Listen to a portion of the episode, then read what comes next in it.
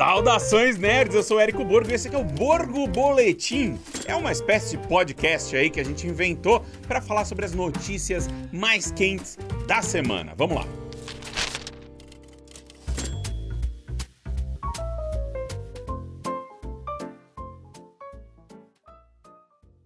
Tô de volta das férias, me atualizando e tem algumas coisas que a gente precisa abrir aqui para conversar, né? Especialmente aí em relação à greve dos roteiristas que continua, né, acontecendo e tal. Mas tem outra greve aí meio iminente. E essa sim né? Porque os roteiristas, você tem muito projeto que estava ali meio pronto e tal, que tudo bem que é difícil você rodar qualquer coisa com os roteiristas parados, porque no set, às vezes você precisa mudar um diálogo, você precisa mudar alguma coisa, você tem, o diretor na hora teve uma ideia e você precisa do roteirista reescrevendo. E sem os roteiristas podendo trabalhar, fica muito difícil qualquer coisa andar especialmente comédia. Comédia eles reescrevem muito, tem muito diálogo que acontece na hora e tal. Então fica difícil. Então a greve do, dos roteiristas tá aí paralisando o Hollywood, né? Porque eles não estão chegando ali a um consenso com a associação dos estúdios, mas tem outra greve iminente aí no chegando no horizonte, que é a greve dos atores, tá? Atores e atrizes, o sindicato de atuação de Hollywood. O sindicato semana passada aprovou, né, a possibilidade de uma greve com também 97 ponto qualquer coisa por cento aí dos, das pessoas que integram o sindicato dos atores deram seu ok para uma paralisação, né, caso é, as negociações ali também com o sindicato dos estúdios não avancem. As recomendações, né, aliás, as reivindicações são as muito parecidas com as reivindicações dos roteiristas, né? Melhores pagamentos, porque, afinal de contas, o streaming hoje tem todo um, um estilo de remuneração diferente e tal, que não está sendo repassado. Os produtores estão ganhando mais dinheiro, os estúdios estão ganhando mais dinheiro, mas eh, os roteiristas e os atores não. Né? Então, essa é uma preocupação. Outra preocupação, outra preocupação é inteligência artificial, é o que pode acontecer, é você colocar ali é, deepfake, coisas assim no lugar de atores e tal, e eles também querem se proteger com relação a isso, estão corretíssimos, tem, né, o mundo evolui e você precisa evoluir também os seus contratos de trabalho. Então, a greve dos atores e atrizes de Hollywood também é iminente, e isso pode, aí sim, vai paralisar de vez, porque ainda que tem algumas produções acontecendo aí hoje, é, mesmo mesmo com a greve dos roteiristas, uma greve de atores para tudo de verdade, né? Hollywood vai travar mesmo, aí só vai faltar aí, é, talvez seja até a hora do sindicato de diretores já entrar no bolo também. Mas uma coisa que é interessante que eu tenho conversado aqui com alguns amigos meus que trabalham na indústria, né, fora do, do Brasil, em Hollywood e tal, é que tá chegando aí a San Diego Comic Con, né? San Diego Comic Con que é a grande vitrine dos filmes nerds, filmes de ação ação, filmes de gênero e tal. E, e eles levam muitos atores, né? Levam elencos inteiros. E caso essa greve dos atores seja é, confirmada, San Diego vai ficar, vai voltar a ser uma convenção de quadrinhos, porque nenhum ator vai querer divulgar nada. Eles já estavam com o pé atrás ali, tava todo mundo com, tomando muito cuidado. Falei com representantes de um estúdio recentemente, eles disseram: olha, a gente não sabe se a gente vai participar da San Diego Comic Con, porque a relação com os roteiristas tá muito delicada e os atores, tá todo mundo apoiando e tal. Então, tipo, tá difícil você falar muito agora em divulgar coisas, em falar de projetos futuros, sendo que Hollywood está nesse momento de stand-by e de renegociações. Então, com atores e atrizes parados, aí a coisa muda de figura, então, de outro jeito, completamente. É, não tem como você ter um evento como a San Diego Comic Con com Hollywood. Você consegue ter realmente só painéis de quadrinhos e é isso. É aquela coisa que é a raiz, a essência da San Diego Comic Con é o que pode aí segurar é, esse evento aí que, pô, que acontece em julho, né? E em julho, com certeza, os roteiristas ainda vão estar parados e talvez os atores, né? Dizem aí que por volta do dia 16 deve é, sair uma resolução aí do, do Sindicato dos Atores se eles vão parar ou não. Muito bem, falei bastante aqui, mas era algo que precisava ser discutido, porque tem bastante coisa rolando lá em Hollywood e tal, e a galera está realmente assustada querendo resolver e tá certo, tem que resolver mesmo, tem que parar, tem que repensar e renegociar para que enfim, as coisas continuem num caminho que seja bom para todo mundo. Transformers, o Despertar das Feras, abriu essa, esse fim de semana aqui no mundo inteiro muito bem. Não é, claro, não é aqueles valores que Transformers fazia nos tempos áureos de Michael Bay, naquele, ah, no auge do entusiasmo pela série e tal, né? Transformers 2, 3, 4, aquela coisa toda. Fazia muito mais dinheiro de abertura, mas já é uma melhora, assim, porque o filme fez 170 milhões de dólares no mundo inteiro. Isso é acima do Bumblebee, acima do Age of Extinction Extinction, né, que foi o último filme da, da série principal. Ou seja, teve uma pequena recuperação aí. Isso é bom, né? é bom para a franquia aí. Vamos ver o que, que vai acontecer com ela no futuro. Mas é, ele fez 110 milhões no mundo e mais 60 milhões nos Estados Unidos. 60 milhões esses que por pouco, por apenas 5 milhões, né, eh, tiraram o Homem-Aranha através do Aranha-Verso do topo. Ele tava ali com. E mesmo assim ele fez 55, assim. É quase que Transformers. Ia ser uma vergonha terrível, né, pra Transformers não é, conseguir tirar o Homem-Aranha através do Aranha-Verso do topo. Porque normalmente quando entra um blockbuster ele substitui o outro, né? Mas isso é muito comum no topo das bilheterias. Mas, enfim, Homem-Aranha através do Aranha-Verso caiu ali pro segundo lugar, a Pequena Sereia caiu pro terceiro e segue, segue o jogo das bilheterias aí. Vamos ver o que acontece com Transformers Despertar das Feras. Com o sucesso de Super Mario filme, né, a Illumination está encontrando aí uma bilheteria que ela nunca tinha feito na sua história. A história essa começou em 2010 com ela com o meu malvado favorito, né, que fez 543 milhões. Foi um tremendo resultado para um estúdio que não existia, né, antes desse filme de 2010. E desde então, eles começaram ali, ganharam força, ganharam é, consistência nos seus lançamentos. Tem alguns filmes ali que não foram muito bem, mas na média, os filmes da Illumination vão muito bem de bilheteria, especialmente esses da franquia, meu malvado favorito, né? Minions. Minions foi o primeiro filme deles a alcançar o bilhão fez 1 bilhão 157 milhões. O meu malvado favorito 2 chegou quase, lá bateu na trave, fez 975 milhões. E depois o, o meu malvado favorito 3 passou de bilhão de novo, fez 1 bilhão e 32 milhões e tal. Porra, eles têm ali o Pets, que também faz um. tem um resultado legal, Sing tem um resultado legal, mas, claro, a franquia Meu Malvado Favorito é o carro-chefe deles e tal. É, e agora, só que veio esse Super Mario e atropelou tudo que a Illumination tinha feito até hoje, né? Porque 1 bilhão 313 milhões de dólares e o filme continua em cartaz, ou seja, é, muito provavelmente ele deve fazer aí, terminar sua carreira nos cinemas em algo próximo de um bi e meio. É muito dinheiro, é um sucesso absurdo pro Illumination, um sucesso gigantesco pra Nintendo. Nintendo que também tem uma história, né, de sucesso aí secular já, porque eles faziam jogos de cartas antes de entrarem pros videogames ali na década de 80, mas é óbvio que esse sucesso todo, essa parceria entre Illumination e Nintendo está motivando as duas empresas a continuar trabalhando juntas. Então, o que, que os fofoqueiros de plantão estão dizendo? Estão dizendo que, claro, né, Super Mario 2 já está em desenvolvimento, já está acontecendo ali, já estão trabalhando nesse filme. Teria também um filme do Luigi, né, o, aquele, a série do Haunted Mansion lá do, do Luigi, também poderia acontecer. Donkey Kong também deve ganhar um filme. E, claro, Legend of Zelda, né? Esse filme do Zelda aí, um longa-metragem de Zelda, também deve acontecer entre Illumination e a Nintendo. Ou seja, prepare-se para ver muita coisa da Nintendo ainda aí nas telas através dessa parceria com a Illumination. E eu espero ver outras coisas. Eu, quero ver Star Fox, eu quero ver a Samus Aran, eu quero ver tudo. Eu quero, eu quero a Nintendo em peso aí nas telas. Eu acho que finalmente ali os executivos japoneses da Nintendo estão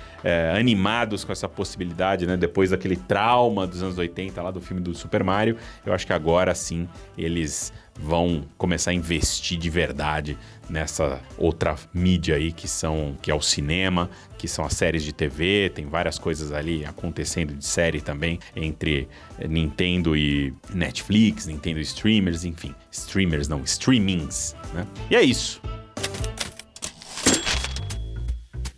Trago aqui uma atualização importante sobre um litígio envolvendo a Marvel Comics, que começou aí uns anos atrás e tem. Vira e mexe ele volta, né? Algum tipo de, de ação como essa, né? E esse processo, no caso, ele diz respeito ali aos direitos autorais de alguns dos personagens mais emblemáticos da Marvel, incluindo vários dos Vingadores, o Homem de Ferro, inclusive, tá? E de acordo com o Hollywood Reporter, a Marvel conseguiu firmar acordos com quatro artistas, né, na verdade um artista e três famílias, né, que estavam tentando reivindicar ali, os direitos autorais dos super-heróis que esses artistas co-criaram. Isso aí com base numa lei de direitos autorais lá dos Estados Unidos de 1976. E um representante da Disney e um advogado do, desses artistas confirmaram ali para o Hollywood Reporter que chegou-se a uma resolução amigável né? Então, tipo, Larry Lieber, que é o irmão do Stan Lee, conseguiu ali firmar um acordo com a Marvel e também os representantes legais de três outros artistas já falecidos que são o Don Heck,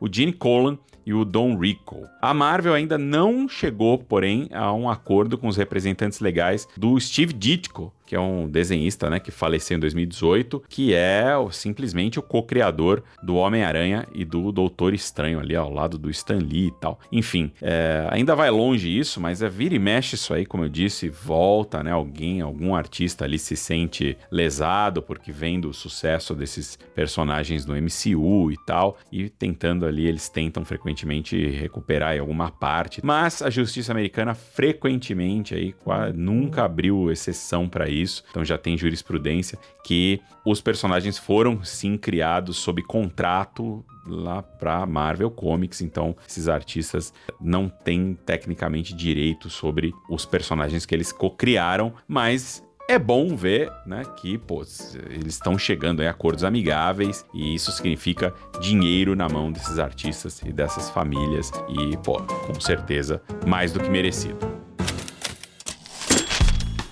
Temos notícias bombásticas sobre a Disney. O estúdio mudou aí, mexeu em vários dos seus lançamentos para os próximos anos. Divulgaram aí uma lista bastante grande de alterações. Tá? Para começar, isso envolve tudo: Star Wars, filmes da própria Disney, as animações e também os filmes da Marvel. Mas vamos lá, é uma lista grande de novidades aqui. Começando com o filme live action da Moana, que ele foi para o dia 27 de junho de 2025. Uma notícia muito boa para os fãs é que Deadpool 3, né, estava num bom lugar aí por conta da, da greve dos roteiristas, né? Eles já estavam rodando e tal. Então Deadpool 3 está adiantado. Então eles trouxeram Deadpool 3 de 8 de novembro de 2024, do ano que vem, para o dia 3 de maio de 2024. Então isso foi muito bom para os fãs de Deadpool. A gente vai ter um filme bem mais cedo do que a gente esperava. É, também anunciaram a data de um filme de Star Wars, dia 18 de dezembro de 2026, e uma mudança de. mais uma mudança de Avatar. Avatar 3 mudou para o dia 19 de dezembro de 2025, tá? Avatar 4 foi para o dia 21 de dezembro de 2029 e Avatar 5, 19 de dezembro de 2031. olha, olha essa lista da Disney. Os caras já estão. E parece que eles não conhecem o James Cameron, né? Já estão prometendo o filme para 2029. 2031 deve sair em 2045, mais ou menos assim, tá? O James Cameron vai estar tá aí com, sei lá, com 90 anos. Mas enfim, vamos lá. Baseado nisso aqui, a Variety tá lembrando que o, o filme final de Avatar, esse Avatar 5, vai sair 22 anos depois do filme de 2009. Olha que doideira. Mas vamos lá. Continuando. Mais algumas mudanças, tá? A Marvel mudou muita coisa. Capitão América Admirável Mundo Novo que é o novo título de Capitão América, né? Vai sair do dia 3 de maio de 2024, que é a data que entrou o Deadpool, vai mudar para o dia 26 de julho de 2024, tá? Então, tipo, Deadpool entrou antes, afastou aí um pouquinho o Capitão América. E aí, o Capitão América empurrou o, Dead, o Thunderbolts pro dia 20 de dezembro de 2024. Blade foi pro dia 14 de fevereiro de 2025. Blade que tá super enroscado aí, que os caras não conseguem chegar num roteiro de, que agrade todo mundo e tal. Blade tá difícil começar. Então ele foi pro dia 14 de fevereiro de 2025. E já o Quarteto Fantástico, você como eu é fã de Quarteto Fantástico, tá ansioso para ver Quarteto Fantástico, vai ter que esperar. Vamos ter que esperar foi pro dia 2 de maio de 2025. Já o Vingadores Dinastia Kang foi empurrado um ano inteiro. Foi do dia 2 de maio de 2025 para o dia 1 de maio de 2026. Muito provavelmente isso também pode ter algum reflexo aí da questão aí das polêmicas envolvendo né, o, o intérprete do Kang, Jonathan Majors. Então tá complicado. Então, putz, foi empurrado um ano isso. E aí ele pega o lugar do Vingadores Guerras Secretas, que foi do dia 1 de maio de 2026 para o dia 7 de maio de 2027. Falando aí de Star Wars, entrou, apareceu esse filme de Star Wars em 2026 e isso significa que tem dois filmes de Star Wars lan sendo lançados em 2026, porque tem um novo filme de Star Wars ali, que foi do dia 19 de dezembro de 2025 para o dia 22 de maio de 2026. É, acho bem estranho isso. Eu acho que um desses dois deve cair. Eu. Putz, a Disney devia saber melhor aí que a Lucasfilm lá é enrolada. Não vai sair dois filmes de Star Wars é, no ano de 2026, não. Mas enfim, vamos lá, né? Tem, tecnicamente, isso pode acontecer. E tem um outro filme de Star Wars também marcado para o dia 17 de dezembro de 2027. Então, não, ninguém sabe o que, que é o que, mas né, vocês sabem, tem vários filmes de Star Wars em desenvolvimento, mas nenhum deles, tecnicamente, devem estar todos parados, porque nenhum roteiro estava pronto, não tão, nada está sendo filmado, então tá tudo aí no ar. Outras novidades, né? Esses, enfim, como eu disse, esses adiamentos, eles são decorrentes aí, muitos decorrentes da greve dos roteiristas, né? Então, pô, as filmagens de Blade estão paralisadas, as filmagens de Thunderbolt estão paralisadas, e isso acabou aí empurrando, criando toda uma mudança no universo Marvel. É bastante coisa diferente aí, bastante alteração, muita, muitos adiamentos, mas e vou dizer para vocês, pode mudar de novo, lembrando que os atores também podem entrar em greve aí, lembrando, né, que eh, a associação, o sindicato dos atores de Hollywood autorizou também uma possível greve caso os estúdios não cedam aí nas questões negociais que eles estão pleiteando. Então, tudo isso pode ser adiado mais uma vez. Ficaremos de olho aqui e qualquer novidade estarei por aqui para contar para vocês no nosso Borgo Boletim. Valeu. Não, mas foca aqui, hum. por favor que agora vai ter estreia da semana. Ah, não, não, não, não, não faz isso. Não acredito que você me Porque... encurralou para fazer estreia não, da semana. Não, é você. que eu encurralei. Eu gostaria, eu gostaria gentilmente da sua singela opinião sobre o filme hum. para todos que acompanham o Borgo Boletim, porque esse podcast tem seu nome no Entendi. título. Mas você me representa muito bem aqui nessa parte. Mas que filme, Laís? Flash? Flash. Muito bem. Cara, o Flash é muito bacana, um filmaço, assim, um filme muito bom de ver, um filme que com certeza quem é fã de longa data da DC vai curtir, porque ele tem muita coisa. Primeiro que ele, ele respeita muito o passado recente da DC com, a, com o Zack Snyder e o Snyderverse, essa coisa toda, ele, ele é muito respeitoso com isso, mas ele também traz muito amor pelo passado da DC nas telas. Então, desde, não quero entrar em nenhum detalhe, mas Michael Keaton maravilhoso. Michael Keaton perfeito. É a melhor coisa do filme é você ver o Batman do Michael Keaton de volta. E tem o Ben Affleck lá também, sabe? Então, tipo, tá super equilibrado essa coisa do passado, é, antigo, passado mais recente. Curtiu o filme, os fãs da DC também vão gostar. Olha que maravilha. Dois flashes? Legal. Dois Batmans? Muito melhor. é isso, com a participação especial do Érico Borgo.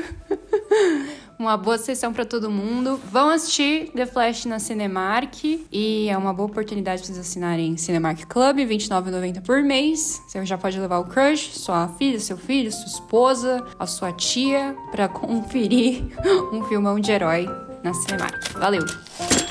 Esse foi o Borgo Boletim. Deixe seus comentários aí nas redes sociais da Rúrio da Cinemark Brasil, dizendo se você gostou ou não desse formato. Enfim, eu sou Érico Borgo e até a próxima. Valeu!